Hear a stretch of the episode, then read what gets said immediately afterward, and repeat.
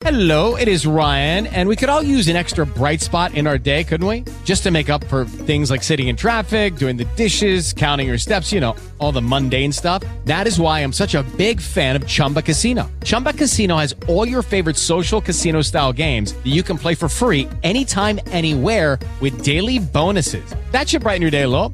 Actually, a lot. So sign up now at chumbacasino.com. That's chumbacasino.com. No purchase necessary. BGW. Void were prohibited by law. See terms and conditions. 18 plus. En el ámbito local se han estado confundiendo dos modelos que no son iguales ni son lo mismo. Estamos hablando, Arturo, de teletrabajo y economía colaborativa. ¿Cuál es la diferencia entre una cosa y la otra? ¿Y qué es lo que tenemos ahora mismo en nuestro país más, digamos, eh, ¿qué, qué, qué es lo que se usa más? Mira, es que bueno que, que, que lo mencionas y, y, antes que se arme un arroz con mango como ahora lo tenemos con la música y, la, y las restricciones que estábamos hablando hace un momento, eh, fíjate, al final de cuentas el teletrabajo o trabajo a distancia permite a una persona trabajar o hacer el trabajo al cual ha sido contratada fuera de la oficina, ¿ok? Pudiendo ser dependiente o autónomo. Evidentemente, esto se realiza fuera de las centrales, de la oficina o de la empresa que, a la cual eh, está contratado y se utilizan las tecnologías para poder establecer una comunicación con esa persona que está fuera del entorno laboral. Evidentemente, esta persona se circunscribe al contrato de trabajo y por eso hemos visto que el Ministerio de Trabajo ya ha emitido dos resoluciones en la cual trata de regular esto porque en medio de la pandemia se tuvo que evidentemente habilitar esta modalidad que muchos estaban resistiendo a través de los años, pero que ya la pandemia hizo una realidad. Ahora, ¿qué pasa? El teletrabajo es totalmente distinto al trabajo remoto y las mismas resoluciones emitidas por el Ministerio de Trabajo lo tipifican así. Un trabajador remoto no necesariamente es un empleado de la organización pero tiene una modalidad de trabajo a distancia. Puede, por ejemplo, yo le produzco un beat, una musiquita a Pinky para su película nueva. Yo, uh -huh. él me está contratando ese trabajito, yo soy un trabajador remoto, pero yo no estoy bajo un contrato con él. Yo chipeo online, o como se define como el gig economy, que es la, la economía del picoteo. Ahora, ¿qué pasa? A partir de ahí, la economía colaborativa lo que ha hecho de cara a las leyes locales para hablar en, en, en, el idioma local, ha tomado y habilitado profesionales independientes que están realizando una labor específicamente a través de servicios como el Uber, a través de servicios como los Uber Eats o los pedidos ya, en donde ellos a través de una aplicación reciben un trabajo y ellos dedican ese tiempo de trabajo. Ahora, ¿qué pasa? Como una persona en este tipo de economía colaborativa o economía del picoteo o del chiripeo, eh, evidentemente puede pasar largas horas conectado a la aplicación y trabajando múltiples servicios en diferentes lugares y se ha convertido en un estilo de vida. Evidentemente, en lugares como España, California, en la Unión Europea, evidentemente está el debate si reconocer o no los derechos de, fundamentales del trabajo a ese tipo de trabajadores. Conversación que no se ha llegado aquí a la República Dominicana. Entonces, he visto constantemente cómo se está mezclando, se está haciendo una, que, una paella, será, eh, en términos, o un arroz con mango. Un arroz términos, con mango. No meta la paella, hombre, en sus tradiciones. Cuidado con la paella. Perdón, perdón, sí, rectifico. Arroz con mango. Entonces, arroz con mango. Ese, ese arroz con mango evidentemente confunde, porque empieza a levantar a los que están en la economía del picoteo diciendo, oh, pero aquí me tienen que reconocer el teletrabajo y asimismo, entonces, ese, esa capilaridad política, perdón, evidentemente está empezando a confundir temas. Es importante, las empresas formales que tienen trabajadores y sobre todo ejecutivos que han tenido que despachar a sus casas y habilitarlo tecnológicamente, tienen que regirse por las mismas leyes del trabajo y sobre las ordenanzas que está emitiendo el ministerio. Ahora, este otro grupo de trabajadores que todavía no se ha creado una ley y que estamos empujando para que se tipifique, se normalice y se llegue a un consenso eh, es importante tener en cuenta que no son empleados de estas organizaciones. Entonces, salir en diferentes foros a indicar de que el Ministerio de Trabajo tiene que empezar a regular eh, a este tipo de colaboración, evidentemente todavía no hay una regulación para esto. Y es importante llegar a esta discusión, asimismo como no pasó con la música urbana que estábamos conversando ahorita. Cuando evitamos y, escapamos a conversaciones y debate público, la cosa sigue como opera y evidentemente cuando explota al final, entonces no tenemos tiempo para volver en el, eh, a, arreglarlas. Entonces es importante, todo trabajador que está en una aplicación colaborando, que está chiripeando, al final de cuentas es un profesional independiente. Si usted como, y eso se lo, le hago el anuncio a los emprendedores, sobre todo a los emprendedores digitales, utilice la figura del comprobante de proveedor informal que la tiene establecida la DGI para que usted pueda transparentar delante del fisco esos pagos de esa chiripa a esos trabajadores. No se busca un problema, porque todavía no está clara. Nuestra regulación no contempla eso que llegó nuevo, aunque esas plataformas tienen cinco años, pero esa innovación precedió a la regulación. Entonces, es importante. He visto ya varios artículos, eh, videos, comentarios y están mezclando los temas. Entonces, es importantísimo eh, no hay una formalización de, de, del trabajo, inclusive si usted está aún utilizando las tecnologías.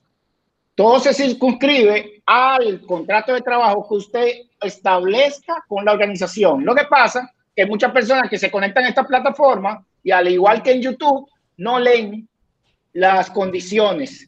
I agree. Entonces, le dicen que sí, le dan para adelante y dame mi dinero. Entonces, evidentemente, hay temas todavía en ese formato que todavía no se han discutido y todavía no hay regulaciones claras. Y no hay un ente que tampoco lo regule, que es lo que estamos tratando de empujar para poder estas líneas grises se puedan entonces trazar en blanco y negro. Mira, Arturo, tú estás conversando de ese tema y, y, yo acabo de dar como que una vuelta por mi timeline en Twitter y veo que Facebook acaba de anunciar que bloquea de manera indefinida la cuenta de Donald Trump. ¿Qué?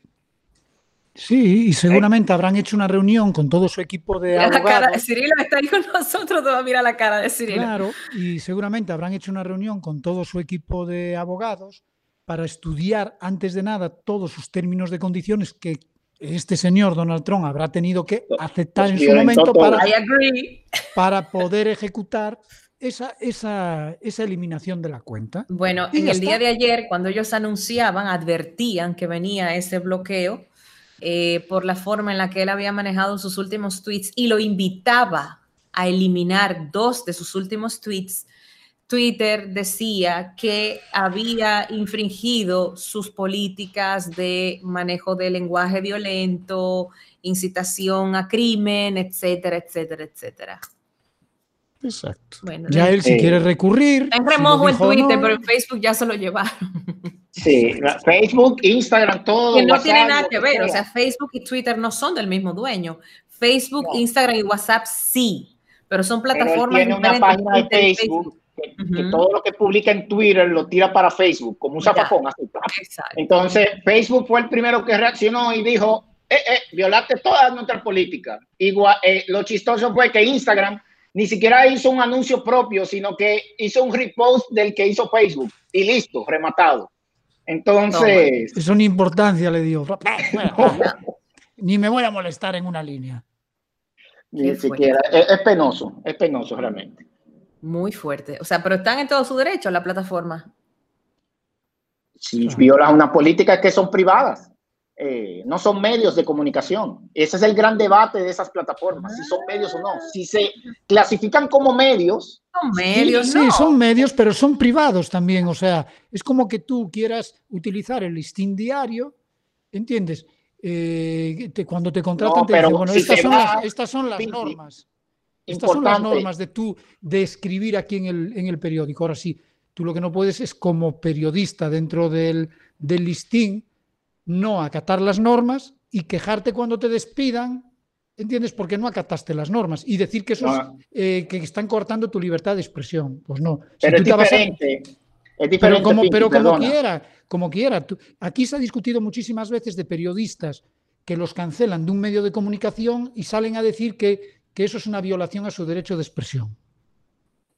Que es muy distinto. Es que el tema de libertad de expresión, ¿entiendes? Eh, es asigún. Lo que pasa es que en Estados Unidos, y creo que aplica aquí, Cirilo está ahí, eh, el, por ejemplo, un medio se tiene que inscribir en interior y policía. Facebook, Twitter no están inscritos en interior y policía porque no, no obedecen a esa, a esa regulación. Entonces pasa en Estados Unidos que ellos no lo pueden censurar como censurarían a la prensa o limitarían a la prensa porque no se clasifican como medios. Como tal. Eh, exactamente. El tema es que si ellos se clasificaran como medios, pierden ese control que tienen sobre su audiencia y son, ellos son comunidades digitales. Entonces, eso es otro animal diferente.